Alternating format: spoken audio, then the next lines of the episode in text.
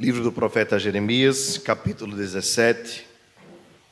E antes de nós fazermos a leitura do verso 1 ao verso 11, eu queria lembrar aos mais antigos uma história.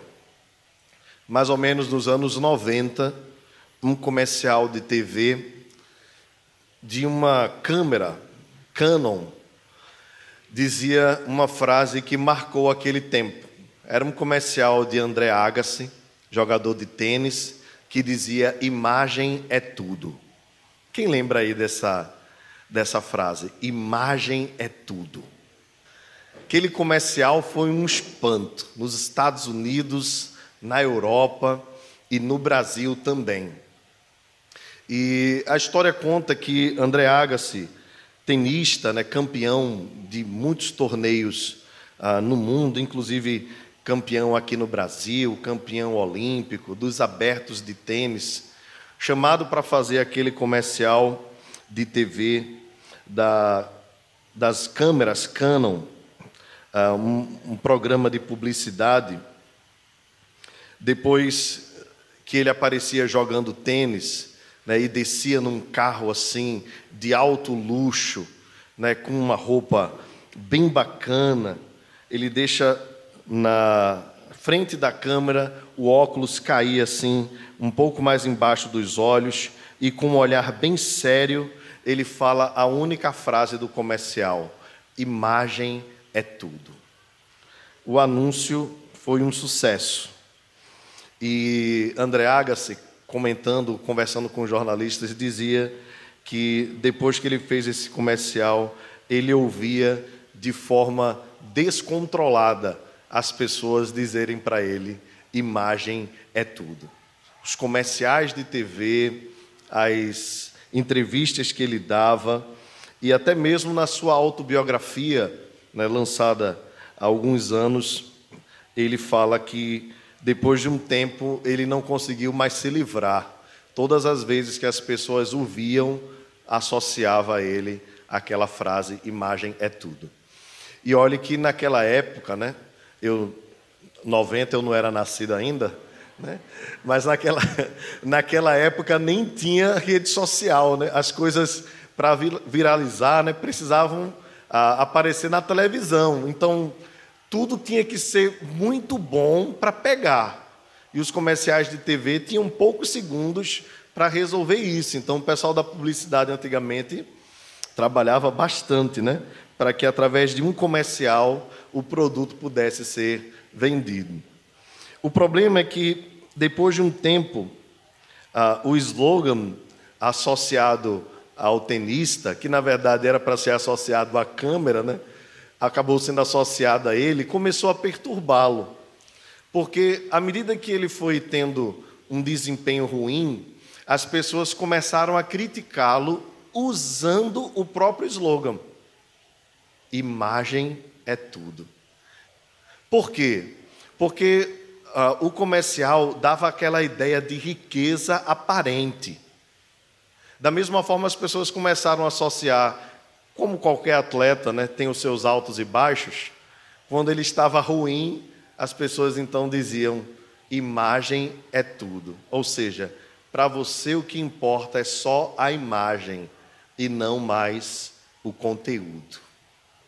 Bem, isso deve ter perturbado ele durante muito tempo, ao ponto dele colocar isso na sua autobiografia. Né? E mesmo sendo um tenista, talvez um dos melhores do mundo, né? reconhecido internacionalmente, isso acabou virando motivo de chacota, justamente porque as pessoas faziam a comparação entre aparência e substância, ou seja, aquilo que você parece ser e aquilo que você é de verdade. Neste texto que nós vamos ler, irmãos, nós vemos o profeta Jeremias chamando a atenção do povo para as suas lutas, que muitas vezes por eles era ah, ludibriada, ou eles tentavam passar uma imagem do que não eram. Inclusive, os profetas, muitas vezes, eram contratados pelos reis para transmitir para um povo, para o povo, uma imagem daquilo que não era verdade, que estava tudo bem enquanto eles viviam uma vida de pecado. Vamos para o texto, vamos tirar algumas meditações importantes para esta noite, através da palavra do Senhor. Jeremias capítulo 17. O pecado de Judá está escrito com um ponteiro de ferro e com um diamante pontiagudo, gravado na tábua do seu coração e nas pontas dos seus altares. Seus filhos se lembram dos seus altares e dos seus postes ídolos junto às árvores frondosas, sobre os altos outeiros. Ó monte do campo, os teus bens e todos os teus tesouros darei por presa, como também os teus altos por causa do pecado em todos os teus territórios. Assim, por ti mesmo te privarás da tua herança que te dei, e far-te-ei servir os teus inimigos na terra em que não conheces, porque o fogo que acendeste na minha ira arderá para sempre. Assim diz o Senhor: Maldito o homem que confia no homem, faz da carne mortal o seu braço e aparta o seu coração do Senhor, porque será como um arbusto solitário no deserto, e não verá quando vier o bem. Antes, morará nos lugares secos do deserto, na terra salgada e inabitável. Bendito o homem que confia no Senhor e cuja esperança é o Senhor. Porque ele é como árvore plantada junto às águas, que estende as suas raízes para o ribeiro e não receia quando vem o calor, mas a sua folha fica verde, e no ano de sequidão não se perturba nem deixa de dar fruto. Enganoso é o coração, mais do que todas as coisas, e desesperadamente corrupto. Quem o conhecerá?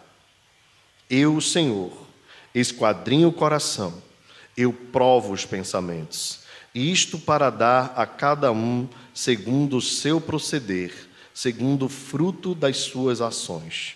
Como a perdiz que choca os ovos que não pôs, assim é aquele que ajunta riquezas, mas não retamente. No meio de seus dias as deixará, e no seu fim será insensato. Vamos orar ao Senhor. Pai amado, obrigado pela tua palavra. Ajuda-nos a entendê-la pelo favor do teu Espírito Santo pois sozinhos nada podemos fazer. Tem misericórdia de nós e nos abençoa, em nome de Jesus. Amém. Meus irmãos, nós vivemos um tempo de também muita aparência, onde imagem é tudo. No tempo de Ágace, como nós citamos no início da mensagem, não havia rede social, então as pessoas se preocupavam com sua imagem na rua e nas aparências para os vizinhos e tudo mais. Agora as pessoas estão extremamente preocupadas com cada minuto dos seus dias. Elas postam tudo. Elas postam acordando, elas postam a máquina fazendo café, elas postam a a academia, elas postam uh, a ida para o trabalho, geralmente de carro, muita gente não, não posta quando está no, no busão, né? mas no carro com cinto de segurança, aí tira aquela fotinha, e quase todas elas, se não todas, com um filtro bem legal, que seja capaz de esconder as rugas e as falhas naturais da vida. Elas postam o almoço, elas postam o jantar, imagem acaba sendo tudo. Tudo menos a verdade. Visto que muitas pessoas vivem exatamente daquilo ali, inclusive profissionalmente. Surgiu de um tempo para cá a tal de digital influencer. Aí você pergunta assim, mas o, o que é que você faz? Não, ela é digital influencer. Tá, tudo bem. ela influencia. Mas o, o, o que é que ela faz? Nada, ela é digital influencer. Ela tem não sei quantos mil seguidores, ou ele, no Instagram, e não faz nada. Simplesmente as pessoas seguem.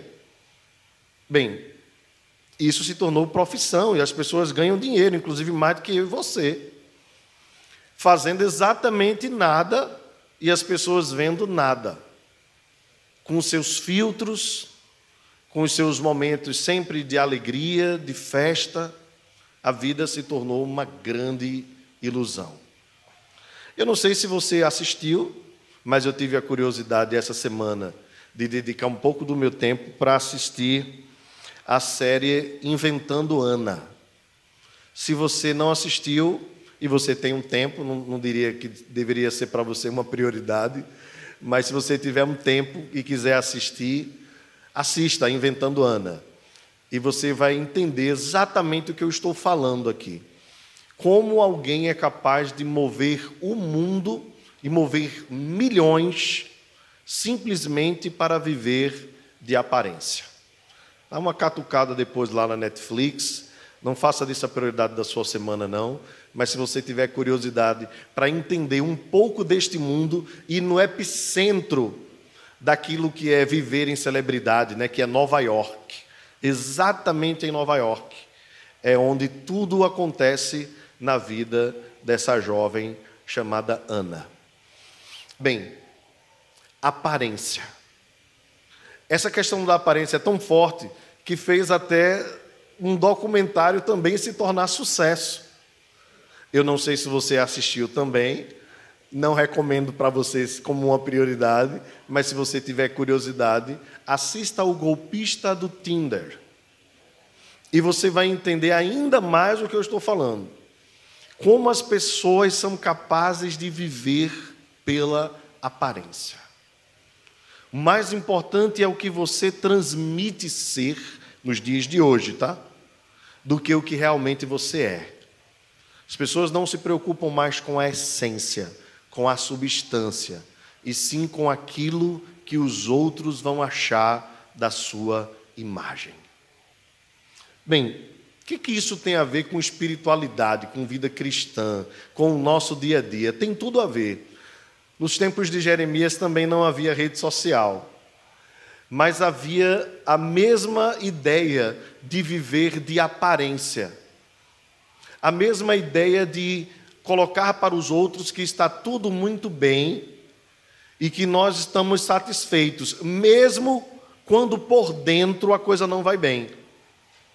Os chamados sepulcros caiados, as paredes branqueadas, né? o sepulcro caiado uma frase de Jesus, parede branqueada, uma frase do apóstolo Paulo, traz a ideia de como eram os dias do profeta Jeremias, dia do, os dias do povo de Israel no período do reinado dos últimos quatro ou três ou quatro reis de Israel, o rei Zedequias, o rei Joaquim e o rei Jeoaquim.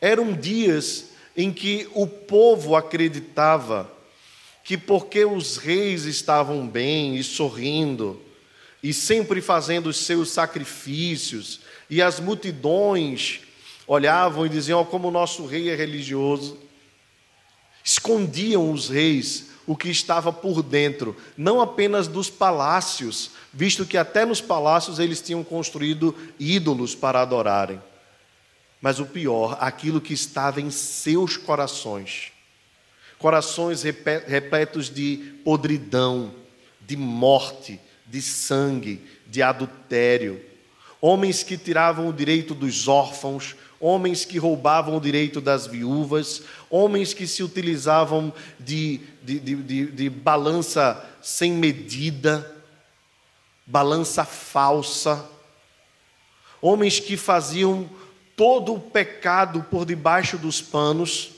mas que se apresentavam no dia do sacrifício e diziam para o povo: Nós estamos protegidos, porque estamos no templo do Senhor. Este é o templo do Senhor, eis aqui o templo do Senhor, nada nos acontecerá. Jeremias então é levantado por Deus, ainda como uma criança, ainda um jovem, E Deus diz: não, não digas, não passa de uma criança, porque eu te constituí profeta entre as nações. Tu vais ser levantado por mim, tanto para levantar como para derribar. E eu te porei como profeta. Você falará, eu falarei através da tua boca. Deus então levanta este homem que era filho de sacerdote. Imagina a crise que Jeremias estava sofrendo em seu coração. Porque uma das primeiras profecias que ele deveria fazer era contra os sacerdotes, que sabiam de tudo isso, mas passavam panos quentes. Sabiam de toda a podridão, mas diziam que não estava acontecendo nada, porque queriam se manter em suas posições. Não eram como João Batista, o politicamente incorreto, que acusou o pecado e teve a sua cabeça entregue numa bandeja. Nós estamos vivendo, irmãos, dias muito difíceis, em que as pessoas querem viver de aparência, inclusive religiosa. Inclusive religiosa. Se o mundo quer transmitir uma sensação de felicidade que não há em seus corações, nós também corremos o risco de querermos transmitir uma imagem de espiritualidade que não há no nosso coração. Por isso a correção é geral. A correção é para todos nós. Veja então o que Deus diz através do profeta para o seu povo. O pecado de Judá está escrito com um ponteiro de ferro e com um diamante pontiagudo. A ideia aqui é dizer para o povo: o pecado de vocês, embora vocês queiram esconder, embora vocês queiram aparentar espiritualidade, é impossível de ser apagado, porque foi escrito com ferro afiado, com ferro pontudo, ou como a ponta de um diamante no seu coração. Vejam, irmãos, ainda que a aparência transmitisse santidade, amor e temor a Deus, o pecado estava gravado no coração. E não apenas no coração, mas também nos altares dos filhos de Israel. Aqui uma acusação grave do profeta. Os altares vocês também têm levantado para outros deuses. A idolatria está no meio de vocês, enquanto vocês tentam fingir espiritualidade. No verso 2 ele diz: Seus filhos se lembram dos seus altares e dos seus postes ídolos junto às árvores frondosas. Ou seja, vocês não escondem de casa, os filhos de vocês sabem. E aqui uma palavra no verso 3 aos montes, né? Ó monte do campo. Os teus bens e todos os teus tesouros darei por presa. A verdade é que Deus não está falando através do profeta ao monte Aqui é um, um, um utensílio, uma instrumentalidade poética para dizer para o povo: tudo que vocês têm de bens vai ser levado por causa do pecado de vocês em todos os territórios. Tudo que vocês têm será levado, será consumido. Assim por ti mesmo te privarás da tua herança que te dei e far-te-ei servir os teus inimigos.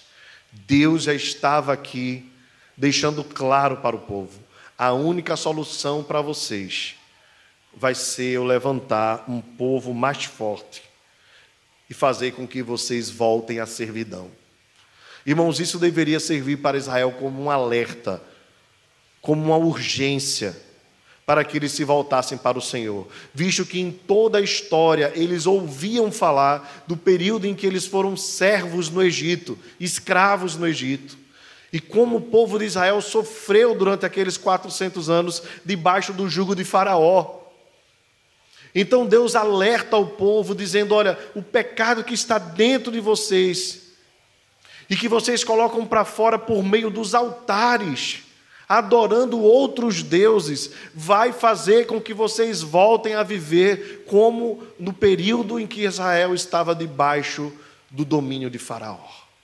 Foram 400 anos de muita luta, de muita dor, de muito sofrimento. Se não lembremos daquele infanticídio promovido por Faraó, quando soube ah, que havia em Israel uma promessa. Lembra que todas as crianças foram mortas, exceto Moisés? Aquilo deveria fazer o povo temer, porque estava prestes a acontecer novamente. O texto diz: Porque o fogo que acendeste na minha ira arderá para sempre. Deus estava dizendo para Israel: Eu vou agir com fogo irado contra vocês. Mas foi vocês, foram vocês que acenderam fogo. O que vocês vão sofrer é resultado do pecado que vocês cometeram. Meus irmãos, toda essa profecia aqui tem como base a lei de Deus. Tudo que os profetas reclamavam, tudo que os profetas argumentavam, era com base na lei, tinha a ver com a quebra da lei de Deus. E aqui, especialmente, alguns mandamentos. Israel estava pecando em tudo, né? A coisa que estava terrível. Mas nós podemos ver a quebra do primeiro mandamento: não terás outros deuses diante de mim. A quebra do segundo mandamento: não farás para ti imagens de escultura. Eles haviam construído imagens e adoravam os postes ídolos, semelhante aos romanistas nos nossos dias. Imagens, obras feitas por mãos dos homens, que têm boca, mas não falam, olhos, mas não veem, ouvidos, mas não ouvem, som nenhum lhes sai da boca, e eles oram pedindo para aquela imagem interceder por eles, como se alguma coisa elas pudessem fazer. Eles também quebravam o mandamento, o dia do Senhor. Deus dizia assim: quando vocês encontrarem prazer no meu dia, vocês perceberão que esse dia é consagrado ao Senhor. Eles também tomavam o nome do Senhor, nosso Deus, em vão, que é o terceiro mandamento, porque eles juravam em nome de Deus, negociavam. Naquele tempo se negociava em nome de Deus. E o negócio fechado era cumprido. Eles então juravam falsamente, há várias reclamações de Deus através do profeta Jeremias dizendo isso.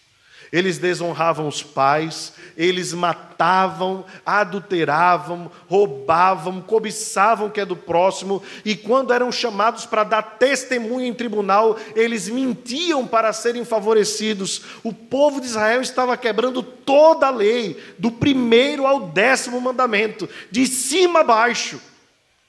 Mas quando chegava o domingo, no caso o sábado deles, né, o descanso, eles iam ao templo, levavam um animal, faziam um sacrifício e diziam: Este é o templo do Senhor. O Senhor sempre disse: Misericórdia quero e não holocausto. Disse também por meio de Samuel: Melhor é obedecer do que sacrificar. O salmista Davi no Salmo 51 diz: Senhor, tu não te agradas de holocaustos, do contrário eu tu daria. E o texto, embora diga literalmente isso, ele está usando um artifício poético, pois na verdade foi Deus mesmo quem estabeleceu os holocaustos. Mas o que Davi está querendo dizer é: Senhor, tu não te agradas que eu traga um animal cevado e o sacrifique, se o meu coração não estiver contrito diante da tua presença. Por isso ele diz, no mesmo texto, sacrifícios agradáveis a Deus são o coração quebrantado, o espírito contrito e compungido, não desprezarás, ó Deus. Mas Israel continuava pecando contra o Senhor. Então Deus, além destas acusações todas aqui colocadas, Deus chama atenção para algumas coisas específicas. Em primeiro lugar, maldito o homem que confia no homem, faz da carne mortal o seu braço e aparta o seu coração do Senhor. Alguns pecados aqui são acusados, nós precisamos observá-los. Primeiro, que geralmente quando nós olhamos esse texto, a gente associa a, a uma interpretação equivocada. A gente diz assim, ó, quando alguém faz alguma coisa contra nós. Está né? Tá vendo? A Bíblia diz: maldito o homem que confia no outro. Não, não é isso. Leia o texto, você vai entender o que o texto está dizendo. Maldito o homem que confia no homem. Isso quer dizer, confia no outro, mas também quer dizer confia em si mesmo. E, na verdade, o que o texto está chamando a atenção é para o fato do povo deixar de confiar em Deus para confiar em qualquer outra coisa, qualquer outro objeto em que nós coloquemos, ou pessoa, em que nós coloquemos a nossa confiança e a nossa esperança, nós estamos trazendo sobre nós maldição. Por quê? Porque isso nos aparta do Senhor, aparta o nosso coração do Senhor. Deus, irmãos, é o único que merece a nossa total confiança e esperança. Deve estar nele todas as nossas expectativas. Todos os nossos anseios precisam estar centrados em Deus e somente nele. Quando nós nos desviamos para confiar em qualquer outra coisa, ainda que essa coisa seja boa, ainda que essa coisa seja lícita, nós estamos equivocadamente confiando em algo que não pode promover alegria e satisfação. Não pode. É por isso, irmãos, que muitas vezes as coisas dão errado na nossa vida. Às vezes por construções culturais mesmo. Por exemplo, nós somos ensinados que nós seremos felizes quando nós passarmos num concurso público. Que nós seremos felizes quando nós nos casarmos. E aí a nossa expectativa vai toda sobre isso. E isso são coisas boas. Ser aprovado no concurso público é uma bênção. Casar é uma bênção. Ter filhos é uma bênção. Ter netos é bênção. Todas essas coisas são boas. Não preciso falar aqui para os irmãos de não colocar confiança nas drogas, em coisas desse tipo. Isso já está mais do que claro, que não promove alegria nenhuma. Pelo contrário, né? Inclusive a Bíblia fala sobre o álcool nesse sentido, né? De que ah, só, só, afunda ainda mais a vida do homem quando você coloca muita expectativa até mesmo naquilo ali. Então, sobre essas coisas, a gente nem precisa comentar. Mas eu queria chamar a sua atenção para as coisas boas da vida, porque elas são boas mesmos, mesmas e devem ser por nós desfrutadas. E nós devemos até, num certo ponto, persegui-las.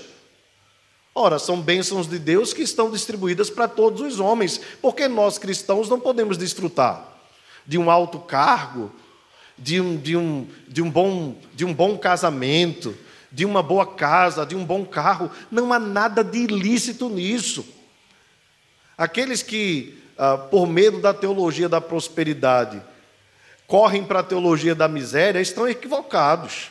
Deus quer que você melhore de vida. Não há nenhum mal nisso. É bom, é lícito. Só não coloque a sua confiança nisso. Só não coloque toda a sua expectativa nessas coisas, porque elas são passageiras. Elas escorregam da nossa mão como a água do oceano. Pode ser o Oceano Atlântico. Você coloca na mão, depois de um tempo escorrega. Essas coisas não promovem a alegria que nós só podemos encontrar no Senhor. É por isso que nós precisamos estar focado nele olhando para Ele, Jesus, o autor e consumador da nossa fé. E todas as outras coisas nos serão acrescentadas. Ele é poderoso para te dar uma promoção no emprego, um cargo de chefia, para te fazer avançar. Isso tudo é bênção de Deus. Nós temos desfrutado de muitas delas. Mas nós não podemos fazer destas coisas a nossa esperança. Por quê? Porque quem assim o faz será como arbusto solitário no deserto e não verá quando vier o bem. Antes, morrerá nos lugares secos do deserto, na terra salgada e inabitável. você pode imaginar essa figura, um arbusto no meio do deserto, sozinho. Você sabe o que vai acontecer com ele, né? Ele vai morrer, ele vai secar. Pela solidão, pela falta de água, pela falta de nutriente que possa lhe fazer manter vivo e ser frutífero. Meus irmãos, qualquer objeto, qualquer coisa, qualquer expectativa que não esteja no Senhor, vai secar e vai morrer. E vai fazer com que o teu coração desfrute da mesma coisa. O contrário, diz o verso 7. Bendito, vamos ler todos juntos, irmãos, o verso 7 e o verso 8, vamos lá? Bendito o homem que confia no Senhor e cuja esperança é o Senhor, porque ele é como a árvore plantada junto às águas, que estende as suas raízes para o ribeiro e não receia quando vem o calor, mas a sua folha fica verde e no ano de sequidão não se perturba, nem deixa de dar fruto. Louvado seja Deus. O contrário do homem que recebe maldição é o homem que recebe a bênção, o bendito. Bendito é o homem que confia no Senhor e cuja esperança é o Senhor. Fica claro aqui, irmãos, que os versos 7 e 8 querem contrariar os versos 5 e 6, apresentando o Senhor como a razão da nossa esperança, a razão da nossa alegria e em quem nós devemos depositar toda a nossa confiança. Observe também que estes versos aqui nos remotam ao Salmo primeiro. Não é verdade? Se você lembrou dele, bem-aventurado o homem que não anda no conselho dos ímpios, não se detém no caminho dos pecadores e nem se assenta na roda dos escarnecedores. Antes o seu prazer está na lei do Senhor, e na sua lei medita dia e noite. Ele será como árvore plantada junto aos ribeiros de água, que no devido tempo dá o seu fruto, cuja folhagem não murcha, e tudo quanto fizer será bem sucedido. Que coisa linda, irmãos. Você sabe muito bem o que é uma árvore plantada junto aos rios.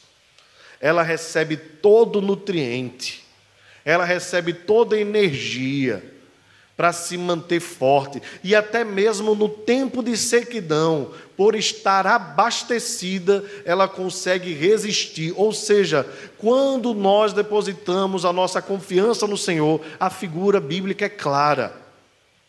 Nós somos tão abençoados que damos frutos o tempo todo, e até no tempo de seca, ou seja, nos dias difíceis, nos dias de luta, nos dias de perseguição, nos dias de tristeza, nos dias de pouco dinheiro, nos dias de guerra, nos dias de aperto, nos dias de doença, nos dias de enfermidades e moléstias e de dificuldades. Ah, ah, sem fim, nós continuaremos firmes e fortes, porque a nossa esperança está naquela rocha que é mais alta do que nós.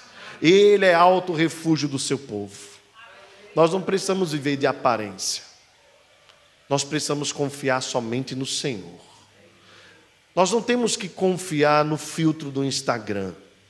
Nós não temos que confiar naquilo que nós postamos na vida medíocre e às vezes até mentirosa que muitas pessoas vivem, de sorrisos falsos, de vida de ilusão.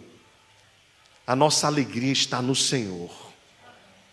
A nossa força está nele, Ele é a nossa fortaleza, Ele é o nosso socorro na angústia, Ele é presente nos tempos de tribulação, por isso nós daremos frutos. No verso 9, o profeta Jeremias chama a atenção, inspirado por Deus, para o coração. Enganoso é o coração, mais do que todas as coisas, e desesperadamente corrupto. Quem o conhecerá? Meus irmãos, se tem um texto que quando eu olho, eu consigo ah, ter uma revelação de mim mesmo a esse texto. Porque a bicho danado é o tal do coração. Eu não sei o seu, acho que o seu é melhor do que o meu. Mas o meu é terrível. Terrível. Eu brigo com ele todo dia e o dia todo. Observe que é a verdade que o texto diz. Ele se engana com uma facilidade terrível. Eu lembro uma vez que alguém disse assim: Olha, você sabe que é amor quando você encontra alguém o seu coração bate forte. Ó, oh, que coisa linda. Quantas vezes o coração bate forte por alguém que não é sua esposa e seu marido? Coração. Cuidado. Ah, mas eu senti no meu coração. Cuidado mais ainda. Cuidado mais ainda. Cuidado com os seus sentimentos. Cuidado com o seu coração. Cuidado. Porque ele é enganoso. Às vezes os nossos sentimentos querem sobressair aquilo que deve ser realidade no nosso coração. Cuidado. E mais, o texto diz desesperadamente corrupto. Eu fico aqui de queixo caído quando eu leio esse texto, todas as vezes, confesso aos irmãos. Você conhece alguma coisa desesperada? Né, quando a gente está em casa assim, e Juiz fica correndo de um lado para o outro, meu Deus, que menina desesperada. Você já viu alguém desesperado? Já viu? Desespero mesmo? Pronto, o coração é assim. E é o meu e o seu. Agostinho dizia isso. João Calvino dizia isso. Mas ainda que não tivéssemos Agostinho, e ainda que não tivéssemos João Calvino, graças a Deus tivemos, nós temos o Senhor Jesus. Porque criticaram o fato dos discípulos deles não lavarem as mãos na hora de comer. E não era uma questão de higiene, era uma questão de tradição, porque os fariseus acreditavam que antes de comer eles deveriam se lavar por fora, que aquilo ali traria purificação e faria com que os alimentos que entrassem não os deixassem impuros. Jesus olha para aquilo ali, olha irmãos, não tem ninguém mais paciente no mundo que Jesus. Não tem. Jesus olha e diz assim: não é o que entra que contamina, mas é o que sai. Veja que faca amolada tramontina, né? Novinha, afiada de dois gumes. Jesus diz: o problema não está fora, querido. O que está fora é o de menos. O problema é o que está dentro. É do coração que procedem os maus desígnios, os maus desejos, as corrupções, os homicídios. Mas às vezes nós tratamos o nosso coração como muitas vezes nossas mães nos tratavam quando a gente fazia alguma coisa errada na escola, ou no bairro, né? no prédio, seja lá onde for, na rua onde você morava. Se juntavam os meninos todinhos, faziam um negócio que não, não era agradável, aí, sua, aí a mãe chegava em casa e assim: Eu disse para você, você não se juntar com quem não presta? Quer dizer, o filho dela presta, todos os outros aqui não prestam. Aí a outra mãe chama o filho e diz a mesma coisa. E se juntar o discurso de todas, o filho dela, de cada uma, presta, os outros não prestam. E na verdade, no final das contas, não presta nem os filhos, nem presta as mães. Porque na verdade nenhum de nós presta. Porque o nosso coração, o coração do ser humano, é corrupto, desesperadamente corrupto. E nem nós conhecemos o nosso coração. Você sabia que nem você se conhece por inteiro? Você não se conhece. Tanto é que algumas vezes você diz assim: meu Deus, eu me desconheci naquele dia. Não é, não é só um jeito de, de falar, não. É que às vezes nós não conhecemos mesmo. E algumas situações revelam coisas do nosso coração. Você já sentiu alguma vez assim, uma falsa alegria quando alguém lhe dá uma notícia boa sobre ela? Passei em tal concurso. arrumei um emprego que ganho X. Aí você sente alegria por ela, mas o nome disso é inveja. Inveja. Não, mas eu não sou invejoso, não, pastor. Espero que não, né? Você tenha curado. Mas eu já senti inveja. Que coisa, né? Depois de velho. Não é inveja naquele sentido de querer derrubar o outro. É às vezes pensar assim, por que ele não eu? Ah, mas, mas passou rápido. Passou rápido, mas está lá, no coração. Você deveria ter se alegrado com a vitória do seu irmão e só se alegrado. Porque o jeito de Deus fazer na vida do seu irmão é na vida dele, não tem nada a ver com você. Ah, mas pastor, eu nunca, eu nunca mataria ninguém. Aí Jesus diz assim: se no seu coração você sentir raiva de alguém, se você chamar alguém de tolo, raca, né? O termo lá no original, que é a ideia de você expressar todo sentimento de ódio contra alguém, qualquer palavra que você queira usar, idiota, imbecil, imprestável, é que na verdade você está com palavras reprimindo aquilo que você gostaria de fazer se você pudesse fazer e não ser percebido. Matar. Pode ser por um impulso, pode ser até um desejo contínuo. Não, pastor, uma coisa que eu nunca fiz foi trair minha mulher. Aí Jesus diz assim: todo aquele que olhar para uma mulher que não é a sua, por isso a intenção impura, né? Com intenção impura já cometeu adultério. Bem, não quero expor meus irmãos homens aqui, mas o texto também se aplica às mulheres. Todo aquele que olhar para alguém que não é seu marido, sua esposa, com um desejo sexual, já cometeu adultério. Ah, pastor, mas eu nunca furtei, nunca, jamais faria isso, nunca tirei nada de ninguém. Apenas tirei umas cópias de, um, de uns livros, tal, e assisti um DVDzinho pirata, né? Mas né, e lá em casa tem um gato net, né? Que eu assisto. Oh, lá em casa, pastor, eu, eu pago cinco reais e eu tenho 489 canais. Menino é mesmo, é? Que danado da bexiga, que negócio barato é esse? Enganoso é o coração desesperadamente corrupto. Aí sabe quem revela? Deus. Observe. Eu, o Senhor, verso 10, esquadrinho o coração e provo os pensamentos. Que coisa, queridos. Você, você já imaginou? Você cai na real aí. Deus sonda o seu coração e os seus pensamentos. O que você está pensando agora, Deus conhece tudo. Tudo. Que você pensou, não, olha, eu não fiz, eu só pensei, bem, um mal menor, socialmente. O problema é que às vezes nós só nos preocupamos com o que é social, o que seria posto em público. Sabe por quê? Porque o nosso coração é tão enganoso que nós às vezes acreditamos que pelo fato de nós não tornarmos público aquilo que nós gostaríamos de tornar, nós estamos quite com Deus.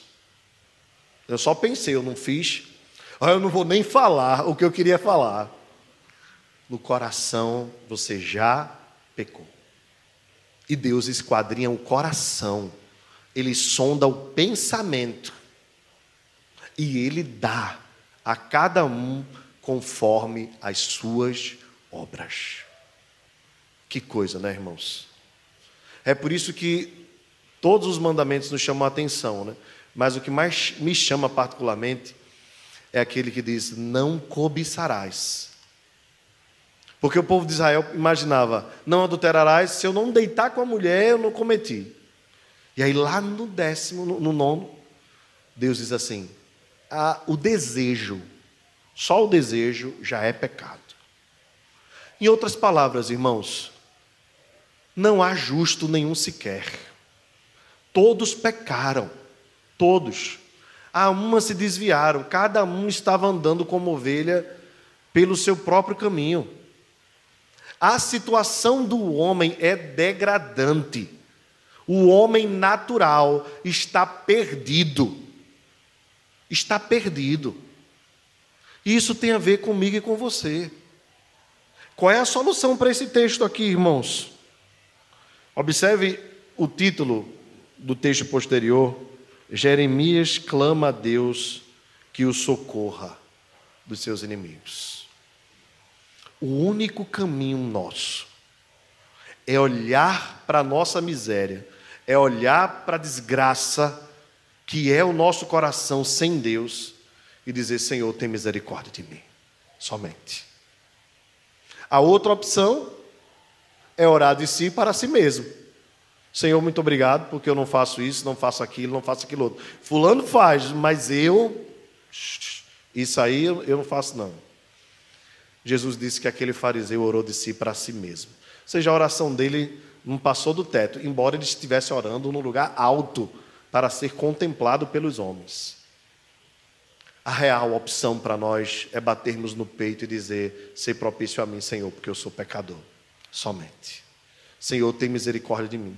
E correr urgentemente para a cruz de Cristo. Porque é na cruz de Cristo, pela obediência dele, que nós somos capazes de ser perdoados.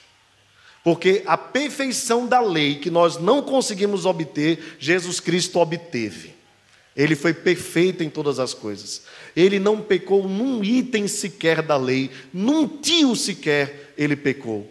Pelo contrário, ele foi tentado em todas as coisas, mas foi fiel, não pecou. Por isso Deus o exaltou sobremaneira e lhe deu um nome que é capaz de nos salvar, como nós cantamos. Só Ele é capaz de nos salvar. O que é que resta a nós, irmãos, é ouvindo a palavra de Deus, corrermos para Jesus e dizer: Salva-me, Senhor. E todo aquele que clamar será salvo. Todo aquele que invocar o nome do Senhor será salvo. E nós temos não apenas a salvação, mas temos a segurança da salvação. Pois ele nos garante que nenhum de nós se perderá. Pelo contrário, seremos salvos e ressuscitaremos no último dia. Meus irmãos, qual é o problema da imagem? É que imagem não é tudo. Imagem é só imagem. Imagem é só aquilo que nós queremos transmitir para as outras pessoas. E olha, eu não tenho nada contra você postar sua vida no Instagram, pelo amor de Deus. Eu quero apenas fazer você refletir sobre aquilo que você faz e sobre aquilo que você é. Você pode continuar postando café, eu não sou censor né, da vida de ninguém, nem estou aqui para censurar, nem bloquear ninguém. Quando alguém posta comida, eu fico até feliz, né? Acho bonito, né? Pena que não dá para sentir cheiro ainda, né? Pelo telefone, essas coisas todas. Mas é bonito quando você posta essas coisas todas. Não vejo nenhum mal. Apenas cuidado para não viver de aparências. Existe uma diferença. A vida de aparência é aquela que nós não queremos cair na realidade. E cair na realidade significa reconhecermos que nós precisamos de Deus, da graça de Deus, da misericórdia de Deus. De que Ele é poderoso para nos abençoar e que se nós confiarmos nele, tivermos satisfação nele, nós seremos felizes. Essa é a substância. A imagem não é tudo, é só a imagem. Às vezes nem transmite o que realmente nós queremos transmitir. Que Deus continue sondando o nosso coração. Que Deus continue revelando para nós a necessidade que nós temos dele de confiarmos nele, de amarmos a ele de todo o nosso coração, de depositarmos nele a nossa vida e não andarmos segundo os nossos próprios caminhos. Nestes dois, nesses duas séries, né, série e documentário que eu indiquei para os irmãos aqui, essas pessoas buscaram viver de aparência. Neste caso, tinha a ver com a riqueza. Né? Às vezes nós queremos transmitir felicidade. E na verdade, o coração às vezes está é apertado. Apertado, machucado. E às vezes nós preferimos transmitir para os outros uma felicidade que não existe. E muitas vezes nós não procuramos revelar para Deus o nosso coração despedaçado. Menos rede social, mais vida com Deus. Menos story, mais Bíblia, história bíblica. Você não precisa viver como as pessoas vivem. Você não precisa imitar o TikTok, essas coisas todas. Você não precisa entrar na modinha. Você precisa viver uma vida santa na presença de Deus. Uma vida séria na presença de Deus. E certamente Deus que sonda os corações te recompensará pela graça e te dará a verdadeira e plena felicidade que só está nele. Que Deus nos abençoe, em nome de Jesus.